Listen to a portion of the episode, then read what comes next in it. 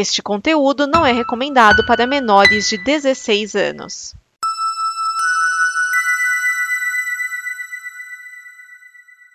Obrigado por dar play neste programa. Em nome das pessoas que o fizeram, peço que você expresse sua opinião nos comentários e considere nos apoiar na campanha de apoio, seja no Apoia-se ou no PicPay.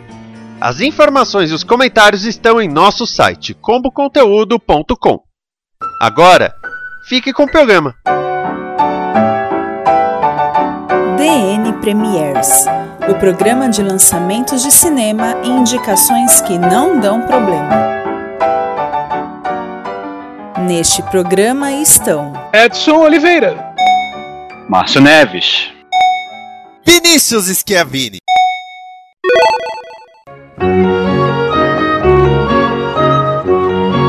Esse é o DN Premiers, o programa que traz as estreias de cinema até você, sempre com a pesquisa balizada de Edson Oliveira. Vocês devem estar se perguntando por que eu os reuni aqui. Os comentários afiados de Márcio Neves. Olá, pessoas. E nesta semana, no dia 12 de maio de 2022, nós temos os seguintes filmes: Arthur.rambo, ódio nas redes, Águas Selvagens, Crocodilos, A Morte Te Espera, Cavaleiro da Luz aqui, O Homem do Norte e O Peso do Talento.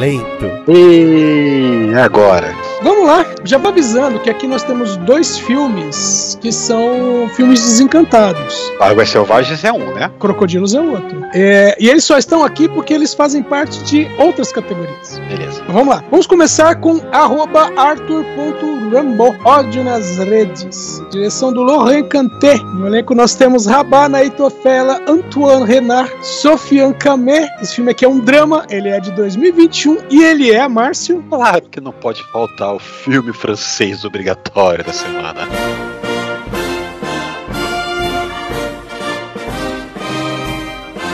Vocês acharam que a gente não ia pôr a rabá pra balançar, é?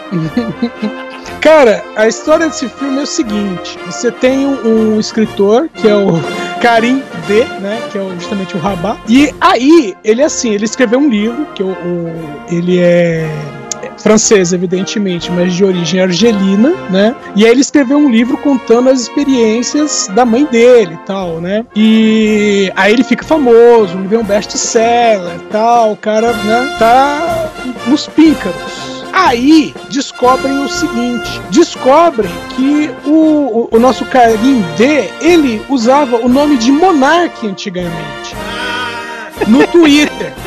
Só descobre isso. Monazi! E aí, do nada, sabe, de uma hora pra outra, a vida dele vira um inferno. Porque ele usava justamente o título do filme, né? Que, uh, o título original é Arthur Rambo, tá? Não tem o ponto, não tem o arroba. Né? Uh, mas esse era o nome que ele usava meio, meio assim. Ele era. Oh, ele era adolescente, ele não sabia de nada. E ele saía atacando todo mundo. E aí, o que o filme vai mostrar é. é vamos dizer assim, né? Como se vai do céu ao inferno em 24 horas. Né? Com detalhe, ele tinha todo um grupo de amigos, isso né, entre outras coisas, que sabiam que ele era o Arthur Rambo. E que agora, oh meu Deus, eu nunca soube disso, por que você, não, você nunca falou isso pra gente, sabe? Então, tipo, até quem sabia do passado dele é, se volta contra ele. Né? O máximo que tem é a família que tenta dar apoio para ele, mas, né, era aquela coisa, dá apoio, mas se você falar uma vírgula, tu tá ferrado. Sabe? E, então, e o filme é basicamente isso. É, mostrando o, os bastidores de um cara que tem a vida cancelada nas redes, por assim dizer. Falta um pouquinho de.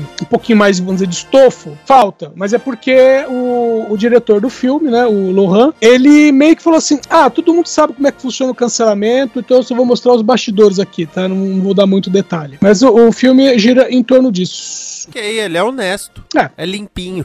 É, é, é porque assim, é, é você fazer um filme sobre algo que você, que a gente, né, acompanha meio que semana sim, semana não, né? Porque é semana sim, alguém é cancelado, semana não, porque nós estamos falando do cancelamento do cara ainda, né? Aí na outra semana, vai ser, na terceira semana é o próximo. Uh, então meio que é, é, meio que chovendo molhado, sabe? Pô, meio que uma coisa que a gente vê todo dia. Então, é. Mas isso aí me fez lembrar uma coisa que é, num dos grupos que eu participo, que um cara comentou recentemente tweet, ele disse: Eu não sei como é que o, o Al ainda não foi acusado de assédio. Assim, do nada. É, tava falando do, do filme, né, com o com Harry Potter lá, que vai fazer o papel dele. Sim, sim. E ele falou: Ah, não sei porque que o Weird Al ainda não foi acusado de assédio. Eu falei: Talvez porque ele não tenha é, praticado assédio. Sabe? Porque é meio assim: Ó, oh, o cara, tá, o cara tá, tá brilhando muito. Ele vai ter que ser cancelado, entendeu? Nossa. Sabe? Nossa. Parece que. É, é, é, é, não, como falei, no caso do, do Weird Al foi bem jogado, assim. Mas é como dizer isso, sabe? Ah, o cara sobe demais, ah, ele vai ter que ser cancelado em algum momento. Nem sempre assim. É, e no caso do Weird Al, talvez o cara tenha te- entendido isso pelo final do trailer, que ele tá fechando uma porta e falando, ah, você nunca sabe do que eu sou capaz, é um troço assim. Só que o cara não, acho que não parou pra perceber que é a Madonna ali. Não, eu nem sei se ele viu o trailer. O- alguém postou o trailer, depois o outro cara falou, não sei se. Bom, enfim, né? É. Vamos ao próximo filme? Vamos lá. Ótimo, vamos seguir. Versão brasileira Herbert Richards. Águas Selvagens. Nós falamos desse filme em 12 de agosto. Aliás, falamos em 12 de agosto, não, né? Esse filme iria eh, ser lançado em 12 de agosto de 2021. Nós falamos dele no DN Premiers 265. Bom, mas esse filme aqui é do Roli Santos. No elenco nós temos Roberto Birindelli, Maiana Neiva, Alana Lopes, Luiz Guilherme. Esse filme aqui é um filme policial. Ele é uma coprodução Brasil, Argentina e Uruguai. De 2021, e por isso ele é, Vinícius. Ele é o filme Mendicância. Exatamente. E dá uma esmola, pelo amor de Deus. mais mala, pelo amor de Deus. Mais mala, meu, por caridade.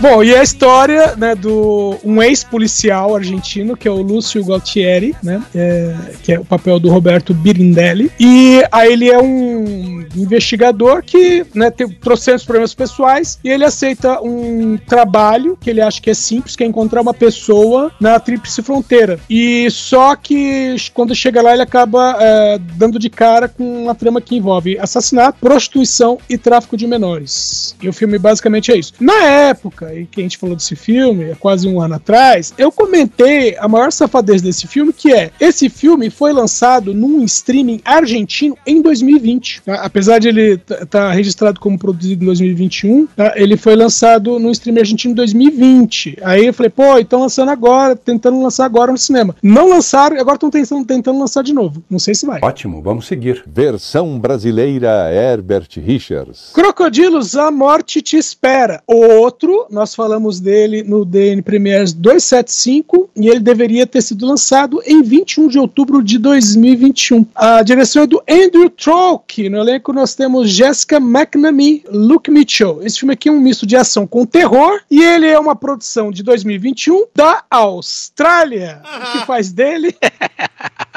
Ele é o filme australiano desnecessário da semana.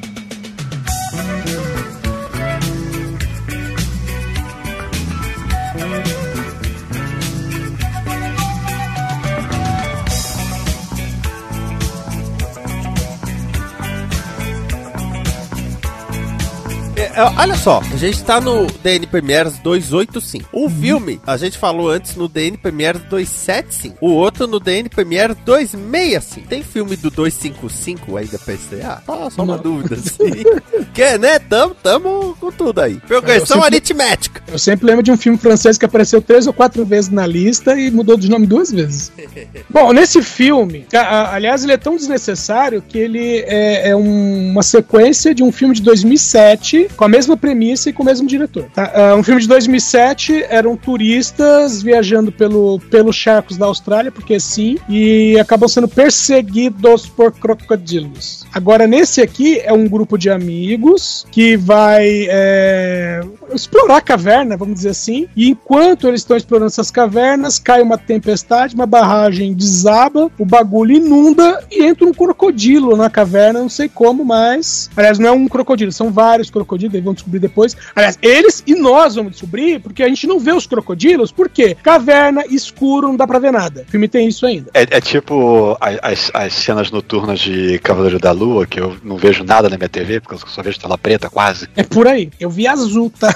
Cavaleiro da Lua. Mas tinha que botar o brilho no máximo. Então, é, e é meio assim, eles estão com aqueles, aquelas é, lanternas no capacete, sabe? Então você só enxerga a- a- o que dá pra iluminar com aquela. Com aquela É tubarão, luzinha. tem que, tem, que- tem, que- tem que economizar nos efeitos. Não, tubarão é Só crocodilo. pouco. Crocodilo, que é pior ainda.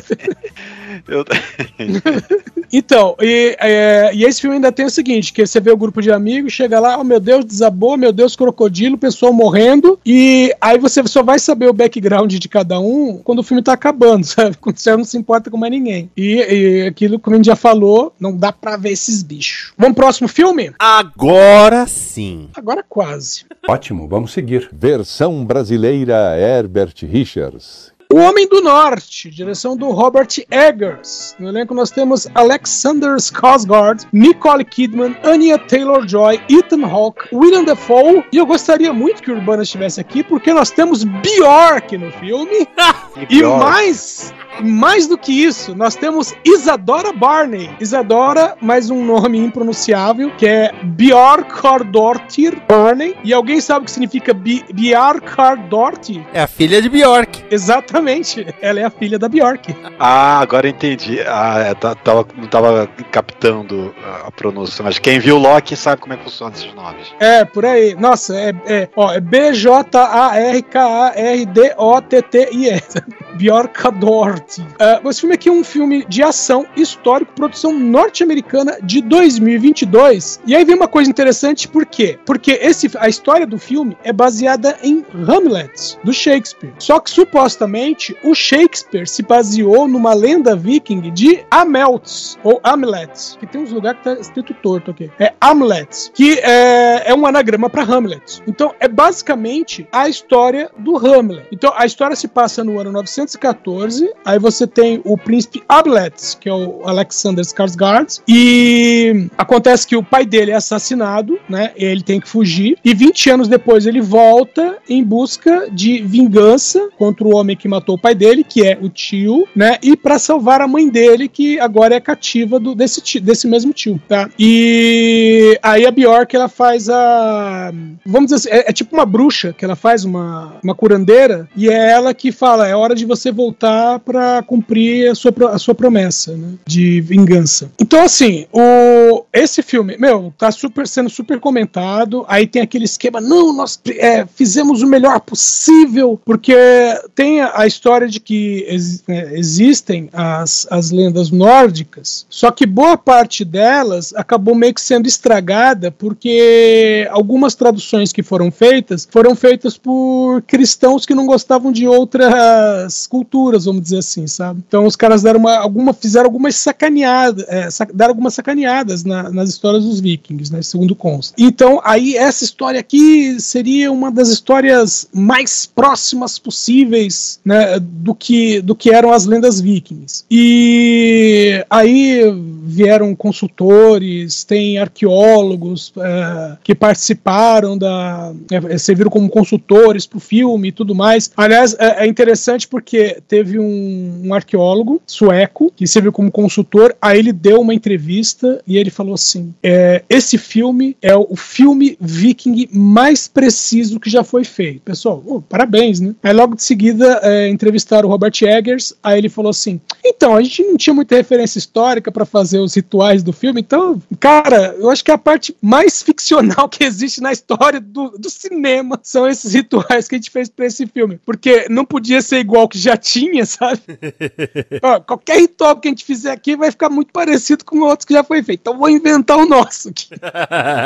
Ah, e outra coisa sobre bastidores é que o, o Robert Eggers, né, é, que dirigiu o- A Bruxa e o Farol, ele tá acostumado com aque- aquele esqueminha né, de é, filme independente com baixo orçamento, né? E esse filme aqui foi produzido pela New Regency. E aí ele pegou e falou, né, que é, infelizmente ele sofreu pressão do estúdio, teve uma versão é, que foi é, exibida como teste teste, o pessoal não gostou, falou que ficou confuso, mandou cortar um monte de coisa, aí ele já veio falando que vai ser muito difícil ele trabalhar com outro grande estúdio de novo, porque o pessoal interfere muito. É, se sair falando mal, aí que realmente. É, é, mas ele mesmo falou assim que a versão que ficou final, né, ele falou que ele olhou e falou, é, ficou mais divertido do que a versão que eu tinha, seja lá o que isso significa. Outra curiosidade é o fato de que a, a Nicole Kidman, ela faz a mãe do Alexander Skarsgård. O Vinícius assistiu Big Little Lies? Não, mas eles se pegam, né? É, eles eram marido e mulher. Lembra aquela história da Amy Schumer? O, a, a sketch que tinha, que a- as mulheres tinham a idade de serem pegáveis Aham. e depois, e depois elas eh, passavam a ser mães. E aí fala assim: lembra que a Sally Field ela faz um filme como par romântico do Tom Hanks e no filme seguinte ela faz a mãe dele? Então, Eu, eu tenho que confessar que, mais que Bjork, eu tenho problema com a Anya Ah, só por causa dos olhinhos dela. cara... E o pior é que eu lidei com uma pessoa detestável que adorava a Anya Taylor-Joy, então usava de avatar. a- adorava, adorava onde? Essa menina começou a fazer filme em 2016. Pois é. Mas nossa senhora, que agonia aquele zóio. Eu, eu- agora, nesse filme aqui, eu posso dizer que ela tá usando o superpoder dela e tá bacana o jeito que ela usa o superpoder. Ela repele poeira. Agora, vocês sabem que... Ô, é, Vinícius, Oi. ela repele poeira nesse filme. Como Porque ela é a única personagem que não se suja nesse filme. É, agora, vocês sabem que pela lógica, é, tendo Robert Eggers, ou GG, como alguns dizem, ter, ter dirigido A Bruxa, que é um filme de terror, é claro que tanto O Farol quanto esse filme se encaixam na categoria de filmes de terror. Cara, teve gente, teve um site que tava assim, é, Northman, o novo filme de terror de Robert Eggers. Falei. Os caras, meu, eles pegam o diretor e querem encaixar na caixinha. É, é, com detalhe, que eu sempre falo, A Bruxa não é um filme de terror. Ele é um filme, é um drama. Eles incluíram uma cena no começo e uma cena no final pra chamarem um filme de filme de terror. Que é a cena no começo, quando o bebê desaparece e que você vê a bruxa fazendo sopa com ele, e a cena no final do, do Black Phillip mais o, o Coven das Bruxas. Isso foi acrescentado depois. A primeira versão não tinha isso. Farol nem quis assistir. Farol, eu tenho curiosidade. Um dia. Não, eu não tenho nem isso. Vamos ao Ótimo, vamos seguir. Versão brasileira Herbert Richards. Próximo filme é O Peso do Talento, direção do Tom Gormican. No elenco nós temos Nicholas Kim Coppola, Pedro Pascal, Tiffany Haddish, Neil Patrick Harris, Demi Moore. Esse filme é um filme de é um misto de ação com comédia, produção norte-americana de 2022, e ele é Márcio. Eu, eu não sei categorizar esse filme. É, é, ele é, tem que ser. Como? Como assim? Tem o Nick, tem que ser. É o filme Nicolas Cage da semana, do Não. ano, sei lá. Né? O filme do ano da semana, pô. Filme do ano, pô!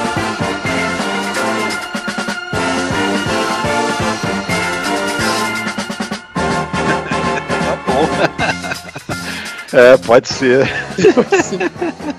Esse filme, esse filme foi produzido para responder a uma pergunta. Nicolas Cage é um bom ator?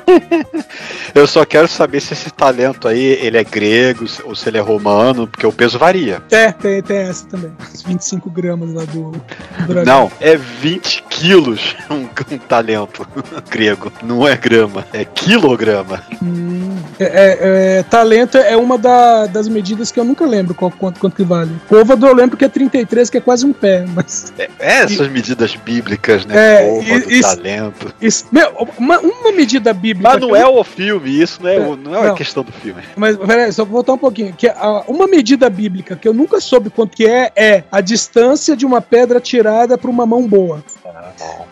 que aparece algumas vezes na Bíblia. Ah, e um estádio é 860 metros. Bom, mas vamos lá. O, o peso, bom, pra quem já viu os trailers aí, a história mais ou menos é o seguinte: é o Nicolas Cage, né? Nicolas Cage É, ficcional, de- deixando Sim, bem claro. É, a gente vai falar sobre isso. É o Nicolas Cage, é, é, o cara tá sem dinheiro, tá com poucos papéis e tal, e aí ele acaba aceitando é, receber um milhão de dólares para é, aparecer na festa de um cara, né, que é o Ravi, que é o Pedro Pascal, que é um mega milionário e que é fã do Nicolas Cage. No meio disso, ele acaba sendo ah, vamos dizer assim, contactado pela CIA, né? E é meio que forçado, meio que a espionar o cara. E depois disso vai evoluir pra a história. Isso é o básico que tá no trailer e tudo mais. Ah, o detalhe é que o Ravi, ele acaba se tornando meio que o melhor amigo do Nicolas Cage, né? Que é o maior fã dele, né? Por sinal, o Nicolas Cage, é, é, durante um tempo, ele queria fazer o Ravi. Ele falou assim, não, que seria muito mais interessante se ele fosse o maior fã do Nicolas Cage. E se o Nicolas Cage fosse outro ator. E a, até, Seria uma pegada legal até. é, até que o Pedro que falaram que o Pedro Pascal que ia fazer, já que o Pedro Pascal é na vida real um dos maiores fãs do Nicolas Cage. Inclusive ele disse que inspirou o Maxwell Lord que ele fez na Mulher Maravilha em 1984, baseado nas atuações do Nicolas Cage. Ah, muito Nicolas Cage aquele Max Lotz. Ah, agora eu entendi. Agora eu saquei. Então, aí tem algumas coisas. Por exemplo, como eu disse, o, o Nicolas Cage, nesse filme, ele tá assinando como Nicolas King Coppola. É assim que ele tá nos créditos. Ele não é o, entre aspas, não é o Nicolas Cage, é o Nicolas Coppola. E no filme, pelo menos nos três, todo mundo chama ele de Nick Cage, que eu não sei se é um apelido como ele é chamado Então, na- a- a- nas rodinhas mesmo ou se é coisa do filme. então, aí tem uma coisa interessante. Chamam ele assim, mas é Nick só com C. No filme é Nick com K, com CK. O KY. Não, aí Não, não, Tem- não, não aí é vem- Nick, não. Peraí, que aí vem o ter- a, a- a terceira volta. Eita. Existe um, existe um Nick no filme. E é o vilão do filme. Que ele vai ter que enfrentar, que é a versão mais nova dele. Nick versus Nick. É. Meu Deus, eu quero muito Não. ver esse filme. Meu, e, e pra completar, é porque os dois eles têm que. vão ter que contracenar. Não é a primeira vez que o Nicolas Cage faz isso. Ele fez isso em adaptação, né? Que ele fazia dois papéis. Então, aí, só que lógico, é um outro Nicolas Cage, porque tá com a aparência mais nova. E aí falou assim que pra. Vamos dizer assim, pra complementar o filme, pra botar mais. é, é, não no filme em si, mas a questão de bastidores, é. Existem cenas que os dois estão juntos, em que o Nicolas Cage que a gente conhece é o Nick, né? Que é, o- é o jovem, é, vamos dizer assim, com maquiagem digital, e o outro ator, o dublê, é o Nicolas Cage. E existem cenas em que o Nick é o dublê e o Nicolas Cage é ele interpretando ele mesmo, entendeu? Cara, isso é muito incrível. Meu, além disso, tem coisas, por exemplo, o Nicolas Cage tem trocentas tatuagens. No filme ele não tem. O Neil Patrick Harris, numa numa entrevista, ele disse que falou assim que ele viu, né, que o Nicolas Cage ia cobrir as tatuagens, né, é, com maquiagem. Ele perguntou, ah, por que que você vai cobrir? Você não vai fazer você mesmo? E aí ele falou, não. Ele falou, o Nicolas Cage do filme, o Nick Cage, ele não teve tantas esposas quanto eu tive. Então ele não tem tantas tatuagens quanto eu tenho. Então, tipo assim, é o Nicolas Cage e ao mesmo tempo não é o Nicolas Cage. Esse filme só melhora. É, esse merece realmente um pós-crédito sem esquias. É.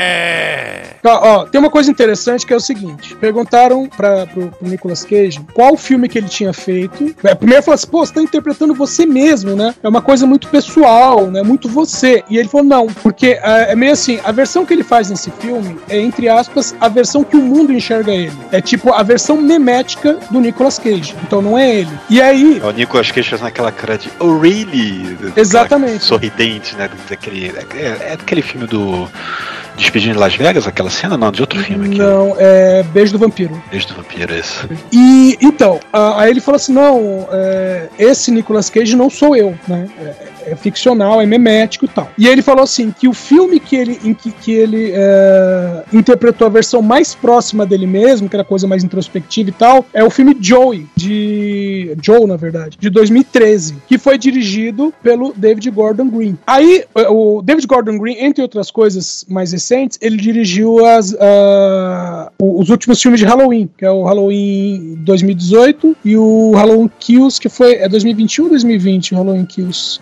Não é? Mas, Kills é 21. 21. Aí Então, tem o Halloween diri- Ends. é, que ainda não, não veio. E aí, então, ele dirigiu esses dois, o Halloween e o Halloween Kills. E aí tem uma cena no filme que era pra ser o Nicolas Cage perseguindo o Quentin Tarantino pra conseguir um papo, sabe? Tipo assim, pô, me, me chama pro seu próximo filme. E aí, por causa dessa coisa, de que ele falou assim que o filme mais. O, o filme mais Nicolas Cage que ele fez foi Joe, trocaram Quentin Tarantino pelo Go- David Gordon Green, que interpreta ele mesmo fugindo do Nicolas Cage. Que doideira é essa? Outra coisa é que o, o Nicolas Cage já tinha dado uma entrevista e falou que não ia ver esse filme, né? Mas ele teve que ver, porque o diretor falou pra ele que quem ia decidir o que ia ser cortado ou não do filme era ele. Esperto, esperto. Então, assim, é, é, entre aspas, é um filme de- do Nicolas Cage interpretando o Nicolas Cage, que não é o Nicolas Cage, mas que encontra com o Nicolas Cage. Que até a questão do, do Nick, né, e da questão da aparência, de época, por que é, é, fazer. É, por que ter. Tá, duas versões do Nicolas Cage, beleza, mas por que ter uma versão mais nova e desse- ser dessa época específica? E aí o Nicolas Cage falou que essa versão que ele enfrenta é a é, seria ele quando ele parou para responder a pergunta: o que é que eu quero da minha vida? Entendeu? Então, é, aquele foi o momento de virada. Então, é esse cara que eu precisava enfrentar, o cara do meu momento de virada. Momento de virada não, mas momento de definição, né? Eu só sei que eu vou ver esse filme. Tô curioso pelo Homem do Norte? Tô, mas mais por esse filme. Eu quero ver esse filme e. Márcio, Hum, Márcio. diga. Ó, os, um- alguns dos melhores pós-créditos até hoje foram de filmes do Nicolas Cage. Tivemos dois. Mandy é um filme, no mínimo, sensacional. Se você fala alguns, você tá usando um plural. E tivemos dois. Então já diz muita E coisa. tivemos. Não, é porque alguns dos melhores. Tem os melhores, alguns deles. Dois, plural. E a cor que Beleza. caiu do espaço. Isso A Cor que porque uma- o senhor não topou viagem. fazer de filmes como O Porco. É, ano passado foi complicado, né? Acabou não rolando. Só, só rolou Viúva Negra com, por sorte. Teve Willy's Não, Wonderland. O, o Nicolas Cage, eu tava vendo, ele tá no projeto chamado Rainfeld, que é sobre o assistente do Drácula. Teve Jiu-Jitsu.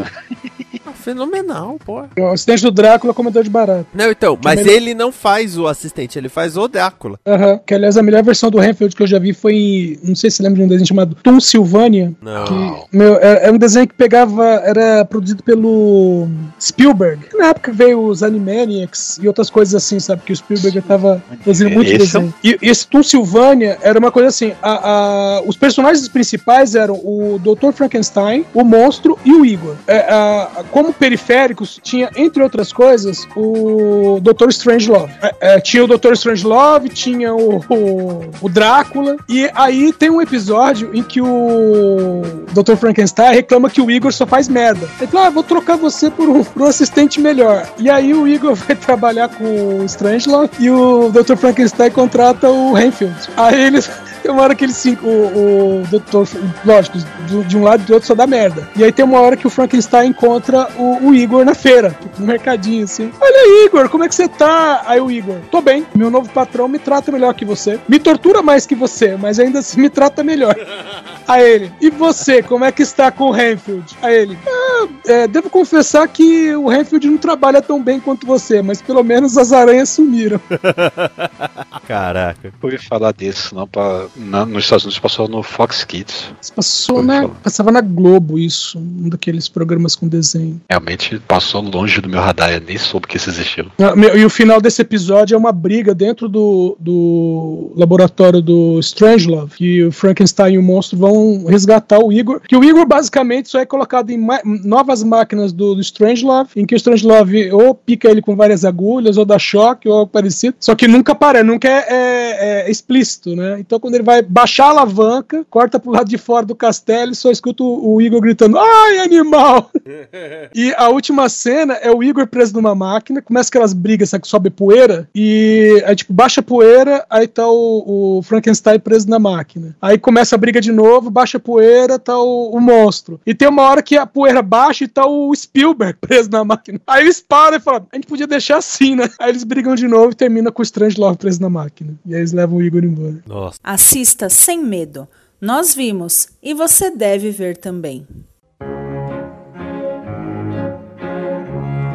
Assista Sem Medo é o quadro que cada um de nós indica um filme pra você assistir no conforto do celular. Nada tão louco quanto isso que o, o Edson indicou, mas a gente vai se esforçar. Eu vou trazer aqui um filme de 2022. Veja só, é um filme deste aninho. Esse filme foi escrito e produzido por D.B. Wise, que é um dos criadores da série Game of Thrones. O outro criador, que é o David Benioff, é só produtor produtor nesse filme. Foi dirigido por Peter Sollett, que não fez muitas coisas. No elenco, nós temos Jaden Martell, Isis Hansworth, Adrian Greensmith. Até agora, não chamei a atenção de vocês em nada. Até agora Tem só sei que, Hemsworth eu- até agora só sei que tem australiano na, na, na linha. É, Joe Manganiello, Uhum. Scott Ian do Anthrax, Tom Morello do Rage Against the Machine, Kirk Hammett do Metallica e Rob Halford do Judas Priest. E eu estou falando de Metal Lords. É filme, não sei porque eu achava que era série, Pois minissérie, é, eu também documental. achei que era. Jogo, né? Qualquer coisa. O filme é sobre três meninos desajustados no colégio. Um deles, o Hunter, ele é um metaleiro raiz, assim, que só fala de metal e só quer saber de viver a vida segundo metal. E tanto que quando ele pira, ele pinta o rosto igual aquelas bandas de death metal idiota. E ele quer montar uma banda com seu amigo Kevin. Só que ele toca guitarra, o Kevin toca bateria e só, né? Banda de metal precisa ter um, um baixista. Nisso que eles conhecem a Emily, que é uma moça meio desajustada também que toca contrabaixo. Aí você fala: "Ah, então o filme é sobre os três montando a banda juntos". Só que o Hunter é daqueles caras meio ciumento de amigo, sabe? Não pode ver o amigo tendo amizade com mais alguém que o cara já dá uma despirocada. Eu conheço alguns assim. E ele começa a chamar a Emily de Yoko Ono. E, e, não, porque bandas de metal é aquela coisa toda. A parte mais Esse é o que é- aparece maquiado de Kiss na, na capa do, do filme ou é o de óculos? Não, é o, o maquiado de óculos, é o Kevin, que é o baterista. Tem referências à música, obviamente, né? Então eles estudam várias músicas, estudam Slayer, estudam Metallica, estudam Judas Priest, etc. O Kevin começa um relacionamento com a, com a menina. E quando que esses músicos que eu citei aparecem? Quando o Kevin tá numa situação que tem uma outra garota dando muito mole pra ele. E de repente ele tem uma alucinação com esses quatro músicos profissionais. E eles começam a conversar com ele. Aí ele fala: Nossa, ficar doidão é muito legal. Eu tô vendo quatro músicos muito fodas do metal conversando comigo. E são eles mesmos. Aliás, o Tom Morello, do Rage Against the Machine, do Audio Slave, ele é o produtor musical do filme. A- o filme tem uma trilha sonora incidental, que é do Ramin Djawadi, o mesmo de Game of Thrones, só que... E Círculo de Fogo. E Homem de Ferro. É, mas Ciclo de Fogo não, né? Vamos deixar pra lá. Ah, o, o Círculo de Fogo é legal. bacana a trilha. Um monte de homem também, pô. hétero com barba por fazer, camiseta preta, gritando uns com os outros. Eu não tenho paciência pra essas coisas. Mas tem a trilha das músicas que eles citam, né? Eles vão estudar uma música, toca aquela música por algum momento. Então, essa seleção musical e até as participações deles, né? do- dos músicos, foi tudo parte do Tom Morello. Agora, a parte mais engraçada do filme é quando o Hunter vira e fala assim pra menina. Eles estão no quarto do Hunter, que é todo forrado de pôster de metal, e ele fala: Bandas de metal não podem ter meninas, porque isso seria muito gay. E ela olha ao redor e tem Axel Rose de shortinho branco, arte de capa com coisa peniana, o Rob Halford de couro em cima da motocicleta, os caras com aquela, aquela blusa que tem manga, mas é totalmente aberta no peito, tipo do Kiss. Sim. Aí ela só olha e faz, aham. Porque assim, eu já tive amigos. Tio, metal, metaleiros, cara, só metal e você tem que ouvir metal. Eu, eu, eu já tive amigo assim. Amigo que forra até a janela de pôster de banda. Porque o sol cara, não é bom para o metal. Eles chegam num ponto que eles ignoram o senso do ridículo. É muito divertido. É aquela história do vocalista do Metallica fazendo compra, fã do, fã do Metallica fazendo compra. Exatamente, exatamente. Aí, se o, o vocalista do Metallica participar de uma música do Jay-Z, oh meu Deus, eu não sou mais fã do Metallica, porque o Metallica não. Bom, o Metallica já teve isso na época, no meio dos anos 90, que lançou o Load Reload, que eles saíram um pouco do thrash metal que os fez famosos e foram para outras vertentes, né? Eles fizeram o Load, o Reload, o Garage Inc., que era um disco de covers, e o S&M, que é o disco orquestrado. Esse anime é, é maravilhoso. Sim, sim, e tem... Michael Kamen, cara. e tem tem cara que reclama que, ah, mas isso não é metal de verdade. Porra, cara, mas é, é, uma, é um épico. Sabe? Então, o, o Hunter representa muito isso. É um filme muito divertido. É claro que a, o filme tem uma batalha das bandas no colégio. E é, é muito bom. Aliás, do Joe Manganiello de cabeça raspada, tá? Fica aí a curiosidade. E é um filme bem, bem divertido, despretensioso. Eu gostei bastante. Não conhecia nenhum dos atores, não tinha visto nenhum dos atores antes. Cara, do- tirando o, o Joe Manganiello e o pai do, do Hunter, que eu já vi algumas coisas. Mas é um filme bem legal, bem leve. E pra quem curte música, as referências estão bem colocadas, igual Escola do Rock. Escola do Rock e, e esse filme, eles não. Eles não falam nomes por falar e não falam coisas erradas. Vamos dizer assim. Tipo, sei lá, tocar Pink Floyd e chamar de Led Zeppelin. Entendi. tipo o Peter Parker no Longe de Casa, que o, o rap coloca lá o ACDC e fala, ah, adoro o Pink Floyd.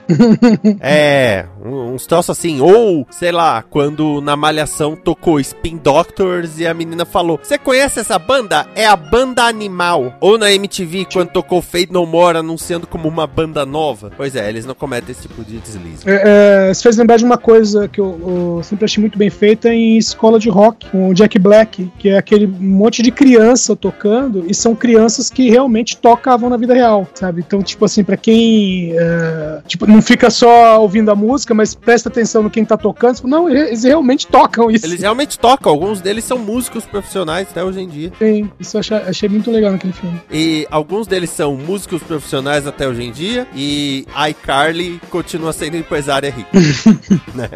Márcio Neves. Pois bem, pois bem, é, como eu falei antes da gravação aqui, em off com a gente aqui, finalmente eu consegui escolher um filme que eu consegui ver antes e já deixar ele selecionado, pô, vou falar desse filme.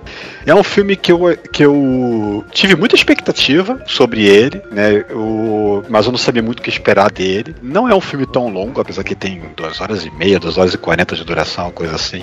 E uh, ele é um filme do ano passado, 2021, e é um, um épico, eu diria, assim, que, que, eu- que eu, eu quero ver a parte 2 e, e possivelmente parte 3 desse filme, porque, cara, e- esse filme é sensacional, é sensacional. Só que, assim como o, o, o primeiro filme da trilogia Senhor dos Anéis, ele deve ter espantado muita gente, porque isso que ele termina, sem terminar. É, o filme que eu tô falando, ele é dirigido por Denis Villeneuve, no elenco nós temos Timothy Chal- Chalamet, Rebecca Ferguson, Oscar Isaac, Josh Brolin, Stellan Skarsgård, Dave Bautista, Stephen McKinney, Zendaya, Chang Chen, é, Jason Momoa e Javier Bardem. Eu estou falando de Duna.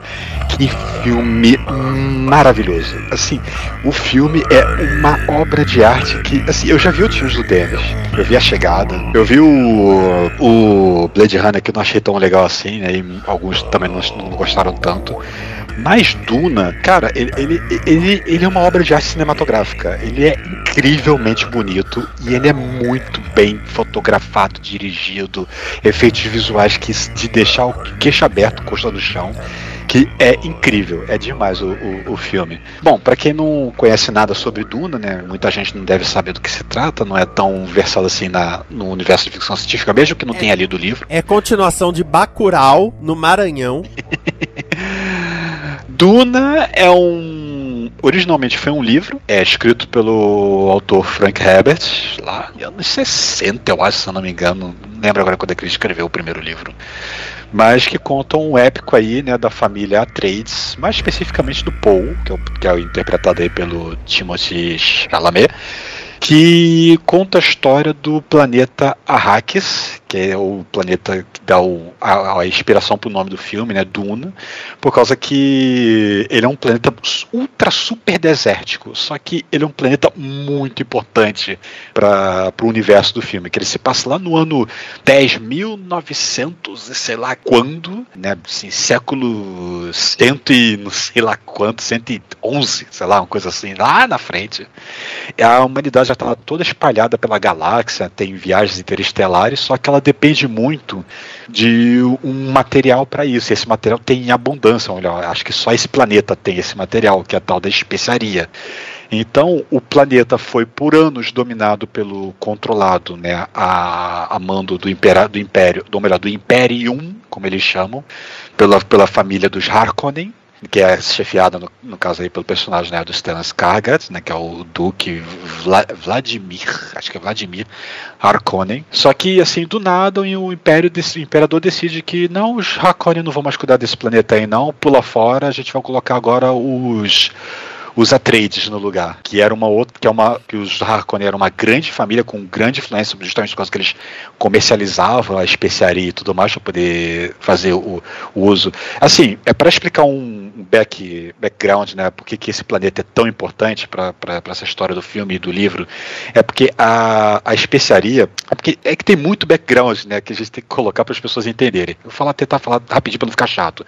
Tem viagens interestelares, só que eles não usam computadores, por causa que eles têm um medo de desenvolvimento de inteligência artificial e que possa revoltar coisa e tal, então eles usam coisas mais eletrônica pura ou muito analógicas, né? Então as viagens interestelares são conduzidas por pilotos que traçam as rotas espaciais e tudo mais, né, poder, a, através do consumo dessa especiaria, que ela é um, além de, entre outras coisas, ela é um, uma droga, ela pode ser usada como quase uma droga, ela não é muito é, viciante, vamos dizer assim, né, mas ela tem é, elementos alucinógenos, vamos dizer assim, né? Então ela causa sensações alteradas nas pessoas.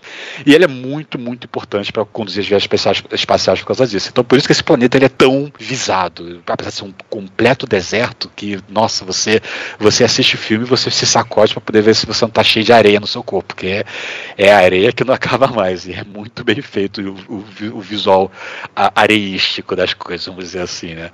Então essa família sai, isso é tudo os primeiros cinco do filme filmes, né?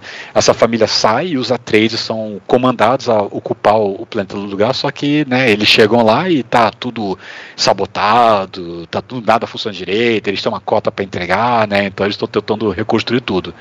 Só que claro que os Harkonnen não querem deixar isso barato e, a, e você logo no início também, né, entre uma conversa pai e filha ali entre o, o Poe e o, e o Leto, que é o personagem do Oscar Isaac, já se percebe que o imperador fez isso de propósito. Ele quer meio que minar a força das famílias. Então, tira uma que tem muito poder, coloca outra que tem muito poder e bota as duas para brigar para poder tirar um pouco das possíveis ameaças futuras em cima do, do império.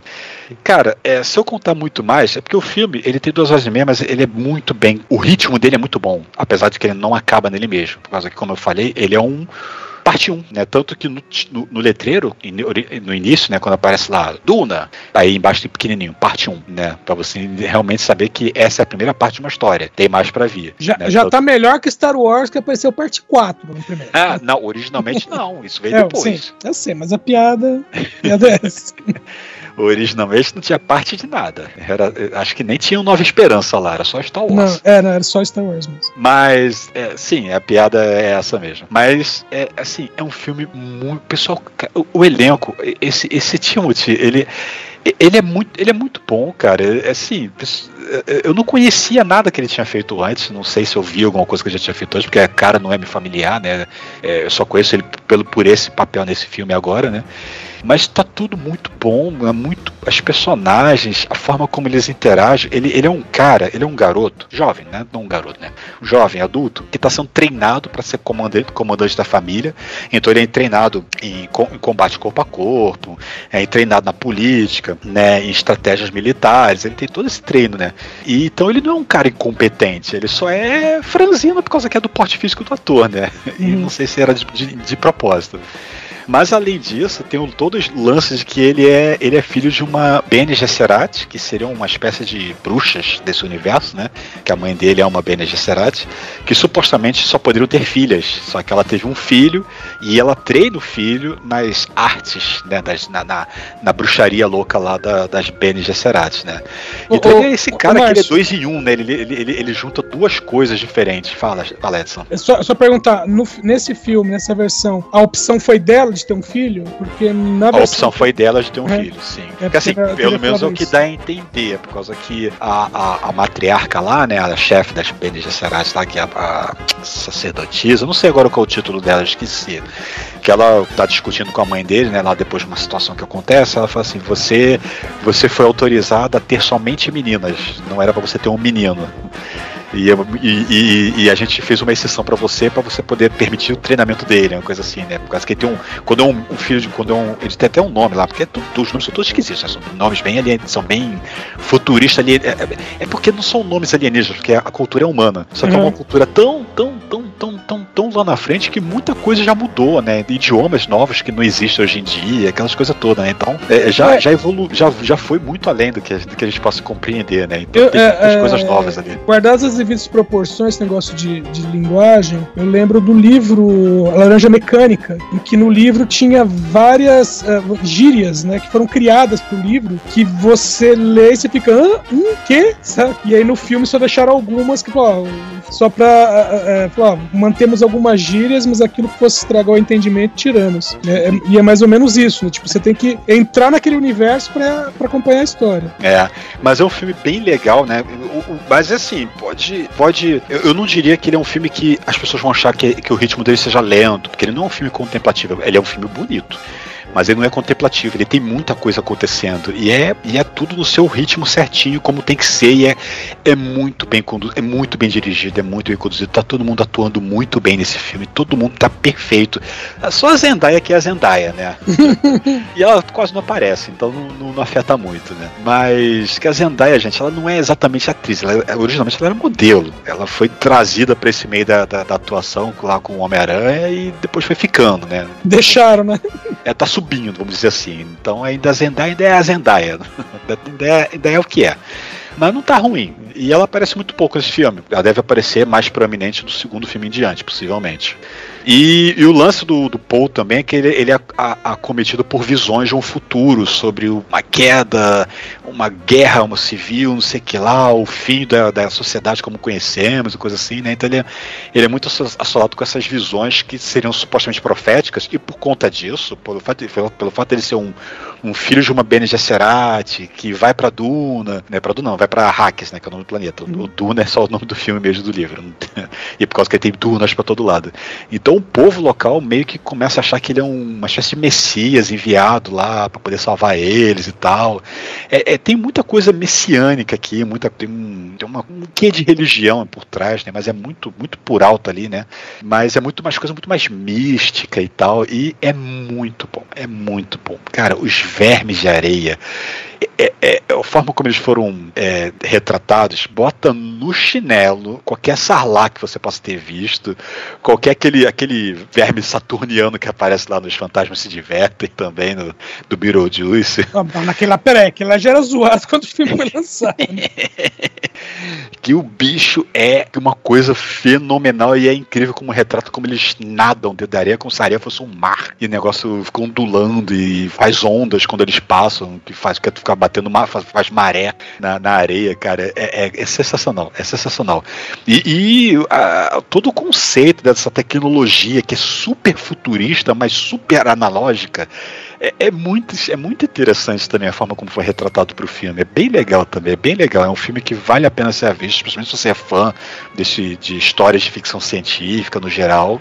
E só tem que ir de mente aberta que ele é uma história que não termina, ele é um começo. Né? A, a história vai continuar no segundo filme e eu não sei se ela vai. Eu não sei, eu acho que são três, três livros, ou três, ou não lembro. Acho, Acho que, são são mais que dois. quatro. São mais, que- mais que dois, eu sei que sim, mas é eu não sei se são três ou são quatro. O Gaveta esses Então não tempos s- mostrou que ganhou o box de livros de Duna, acho que são quatro.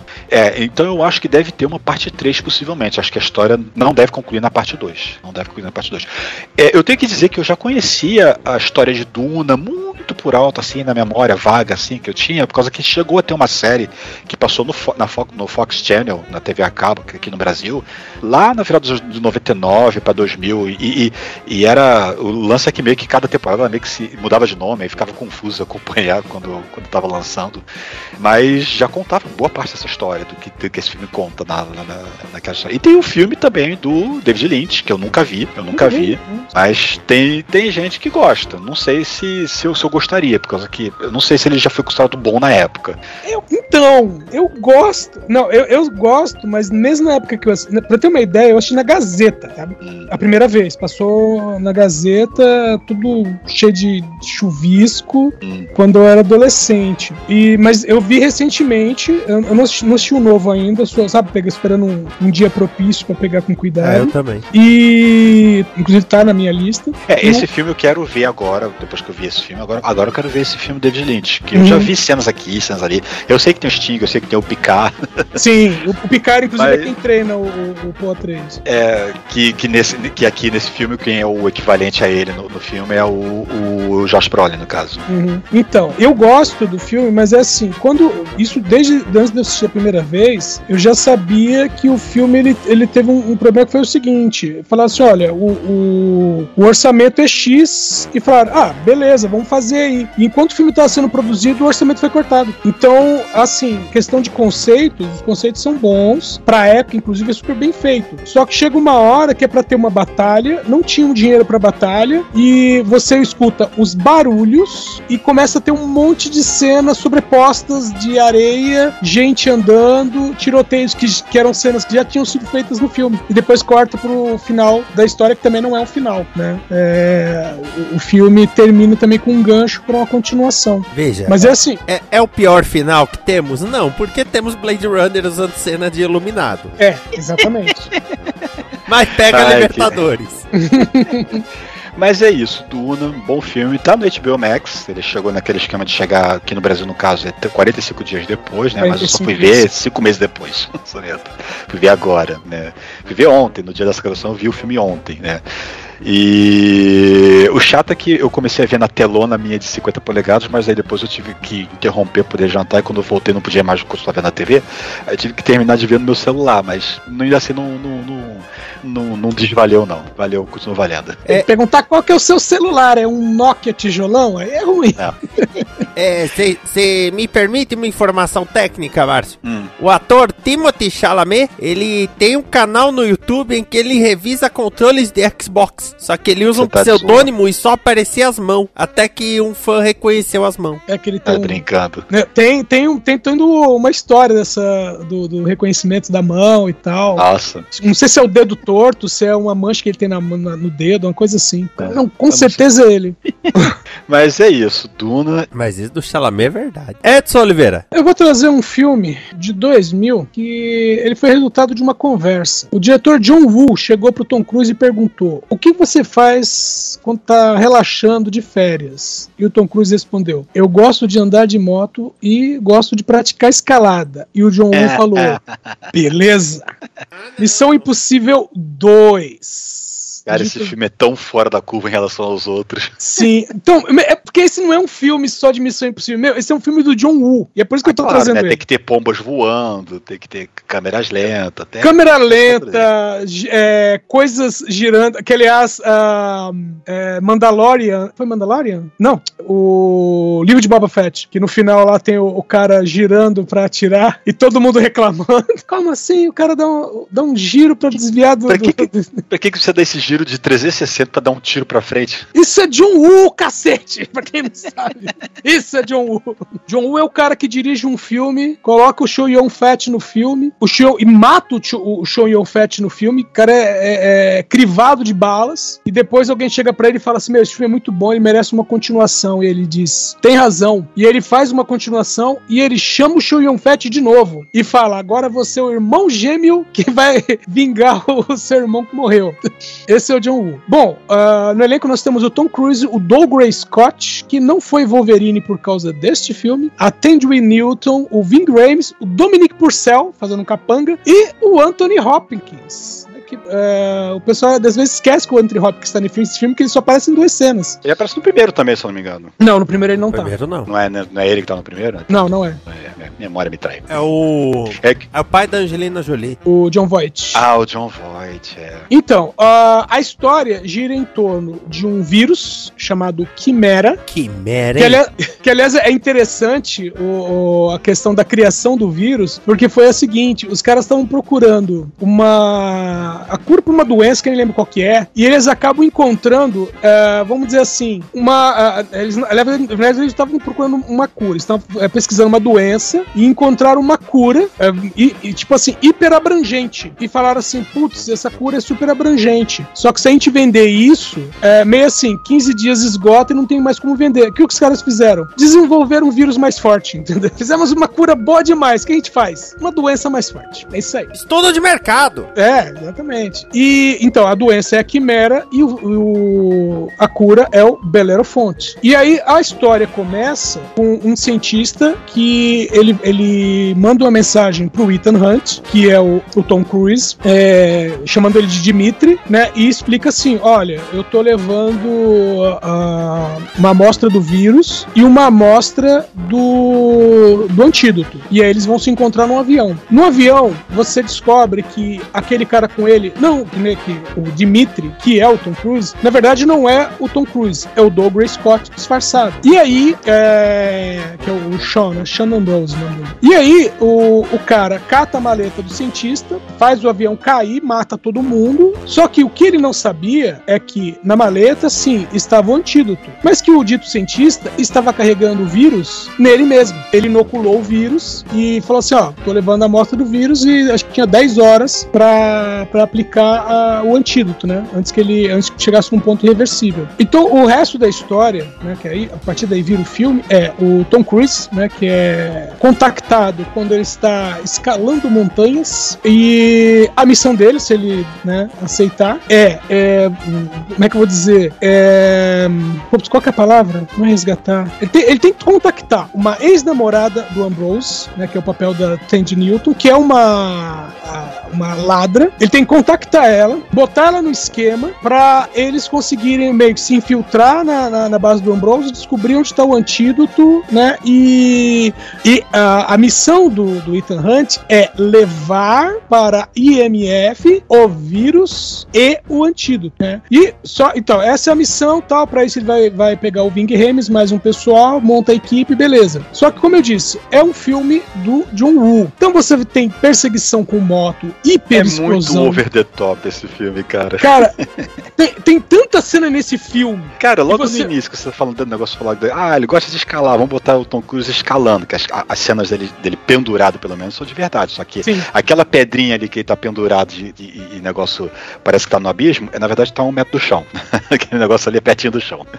E ele vai, pega o óculos que tem a mensagem, essa mensagem está destruída, aí ele joga pra câmera assim, o óculos, o óculos explode, vai pra cima, isso é impossível 2. Eita, nossa senhora. Ah, é muito legal isso, vai falar a verdade. Meu, esse é um filme que, que eu assisti repetidamente. Eu tinha o, o- DVD dele. Eu vi esse filme em VHS. Eu assistia com os meus filhos direto. Eu assisti no cinema. Não, peraí, era 2000? Não, 2000 eu já, já não tava mais vendo, alugando VHS, não, estava alugando DVD, então foi DVD, foi DVD. É, Eu comprei o DVD numa Videonorte, que a Videonorte, essa Videonorte tinha um, um espaço para venda de DVDs já usados, né? Seminovos, vamos dizer assim. E aí eu comprei muita coisa que saía, saía muito barato, tipo metade do preço, né? Se fosse comprar na loja. E, e esse foi um deles. Tipo assim, eu, entra- eu entrava lá, levava, saía com três, quatro DVDs. E esse foi um deles. E, meu, e, e tem muita coisa bacana nesse filme. Tem, é muito, tem muito plot twist nesse filme. A trilha sonora é muito boa também. Ah, o tema da, é do Limp Bizkit, mas ah, é usada muita música. Ah, ah, o Limp Bizkit tem uma música do Metallica também na, I na- na disappear. trilha. Isso, exatamente. Meu, e, meu, é, é muito bacana. Assim, é, eu até tava comentando com a Carla um pouco mais cedo. Que, É, a assim, trilha sonora é bacana porque é Hans Zimmer, né? é que eu não lembrava quem, quem tinha feito a, a trilha, a trilha incidental. Ah, quando o filme foi lançado, na capa da revista 7, estava escrito exatamente assim: John Woo é Deus. né? E Missão Impossível, o melhor filme de ação de todos os tempos, não sei o que, blá blá blá. Assim, Cinco- não é um filme ruim, né? Mas Uhum. é um filme de John Woo Vesco. Sim, e, e ele tem, é muito da época, né? Ele é um filme ano 2000. É aquilo Assim, lá. com certeza. E, e mas uns cinco anos depois, já diziam assim: Missão Impossível 2, o, o comercial de shampoo mais caro já produzido.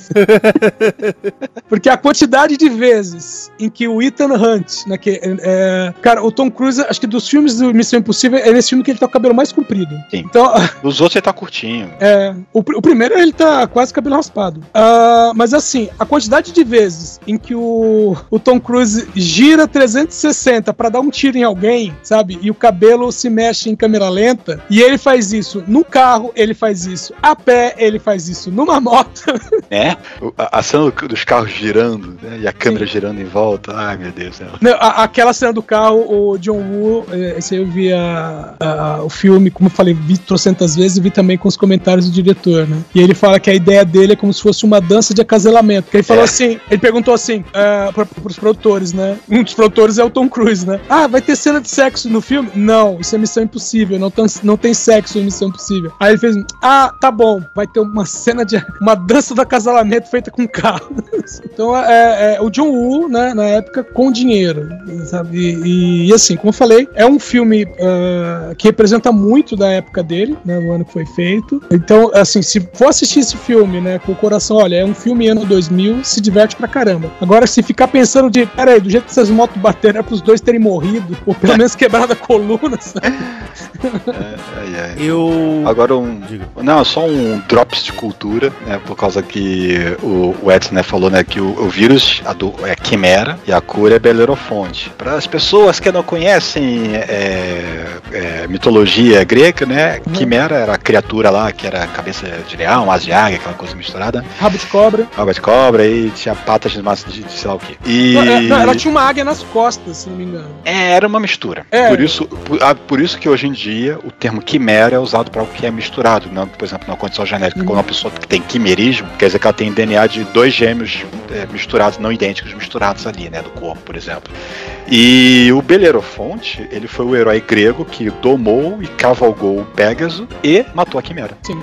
Que aliás é uma. Um, um- o pessoal costuma. Bom, desenho do Hércules, ele, né? O Hércules é, cavalga o Pégaso. E tem gente que associa com o Perseu também por causa Não, de. Perse, é, O- é porque é consequência. Perse É. cortou a cabeça da medusa. O É, Pégaso cortou a cabeça- do pescoço dela, mas Exatamente. depois que já tinha ido embora. Exatamente. Mas o Perseu não chega a cavalgar o, Per- o Pégaso. Quem cavalga é o Belerofonte. Bem que naquele filme lá do. do, do- Fúria de Titãs. não era Fúria de, era Fúria de Titãs original? Era Foi, Fúria de original, né? Titãs é dos anos. Eu- 80. Eu acho que ele cavalga o Pegasus. Sim, sim. final. Ele voa com o Pégaso. Mas na mitologia, abre aspas, de verdade, fecha aspas, porque tem que abrir aspas, porque a mitologia de verdade é muito fluida, tem muitas, muitas Aham. versões, muitas vertentes, muda muita coisa. Mas em tese, quem domou e, e cavalgou o Pegasus foi o Belerofonte. A primeira vez que eu li a história do Belerofonte era um livro que tinha várias histórias. ah, eram, assim, eram histórias de várias culturas diferentes. E aí tinha história de- do Hércules, tinha a história do Perseu, tinha o Belerofonte. Só que no meio disso tinha hum, o Anel dos Nibelungos, a história do Siegfried. Siegfried? Siegfried. É, é Siegfried. Siegfried. Então, e, e aí, sei lá, eu tinha lido antes, e aí quando eu comecei a ler Belerofonte, na minha cabeça tava como mitologia nórdica. Depois A frente- primeira vez que eu ouvi falar de Belerofonte foi lendo livros do Sexto Pica-Pau Amarelo. Hum. Que tem lá um lance lá de que eles, a tia Anas- que eles têm, chamam as fábulas para o sítio, né? Aham. Aí a tia Anastácia é sequestrada pelo Minotauro, aí tem um outro livro que é O Minotauro, né? né que eles vão pra Grécia Antiga resgatar a tia Anastácia. Aí tem uma outra- situação que eles recebem um, um visitante lá, que é o, o Belerofonte, acho que é nesse preco da, da, da, da- da- do, do, do, do Minotauro, que ele, que ele é um acho dos heróis fantásticos que aparece lá no sítio lá para visitar e tal. E nos 12 trabalhos de Hércules, eles voltam a encontrar o Belerofonte, só que eles não sabem que é o Belerofonte, porque eles é um cara, um velho lá, um, um, um andarilho que começa a andar com eles, ajudando, é, acompanhando eles, contando para contar as histórias e tal, não sei o que, né? E explicar, junto com o Visconde, as histórias da- mitológicas, que eles chamam de Minervino, por causa que ele seria um, um enviado de Atena, só que a Emília só chamava de Minerva. Atena nada, Atena é muito feio, Minerva é muito mais bonito. Eu vou chamar pelo nome romano. E chamava ele de Minervino, aí depois eles descobrem no final do. mais pra frente da história do, do livro que ele é o Belerofonte. Só que ele estava mais velho e tinha, tinha passado. Ele conta que, ah, passei por isso, passei por aquilo, aí não sei o que lá, perdi o Pegasus, qualquer coisa assim. É, É esse- bem legal essas historinhas. do- Os do 12, tra Monteiro. os 12 trabalhos de Hércules eu li. Os outros. O legal é que o segundo trabalho, que é derrotar a Hidra de, a, a, a Hidra de Lerna, eles, eles nem se preocupam. Ah, não, isso aí a gente já viu. E viu mesmo, no, no, no Minotauro. no Minotauro eles estão vendo lá de cima, do, da colina, assim, enquanto ele tá lá embaixo com o primo dele, matando lá a, a Hydra, né? Aí quando, quando ele vai fazer essa missão, ah, vocês não vão me acompanhar? Não, essa aí a gente já viu. Como assim? Não, não, vai, vai lá, vai lá. Depois a gente vê. Eu tenho o box de DVD dos primeiros, os três primeiros Missão Impossível, porque era 2010. Eu fui comprar o meu laptop, aí eu fui no ponto frio, comprei lá o Dell e na época eles tinham lá uma estante com vários DVDs e falava que qualquer compra na loja você ganhava um DVD que você escolhia. Então, ah, comprei um celular, comprei um liquidificador, e você pegava lá um DVD. Aí eu comprei o, o Dell lá, tava acertando a- as coisas. Ah, você pode escolher um DVD. Aí eu vi esse box, né? Era o único box, o resto era tudo filme solto. Aí eu peguei. O gerente viu, né, e falou: pô, mas box não, né? Aí eu falei: pô, primeiro lugar, que ele estava na prateleira, então ele era uma opção. Segundo, eu tô comprando um laptop de vocês, eu não tô comprando um ferro de passar. Eu acho que eu mereço três filmes. Eu quero. "Ah, Você fez lembrar de quando eu fui no McDonald's uma vez e na compra de qualquer promoção você ganhava um DVD de Crepúsculo. E, e aí quando eu tava lá sendo atendido, né? Falou, não, você tem direito a, a um DVD de Crepúsculo. E aí eu vi que tinha, entre aspas, uma pilha com três DVDs em cima do balcão. E eu pensei que era tipo um display da loja, e não era. Eram pessoas que tinham ganhado e tinham deixado no balcão. Bota na pilha, você mandou? Esta é uma produção da Combo. Confira todo o conteúdo do amanhã em nosso site comboconteúdo.com.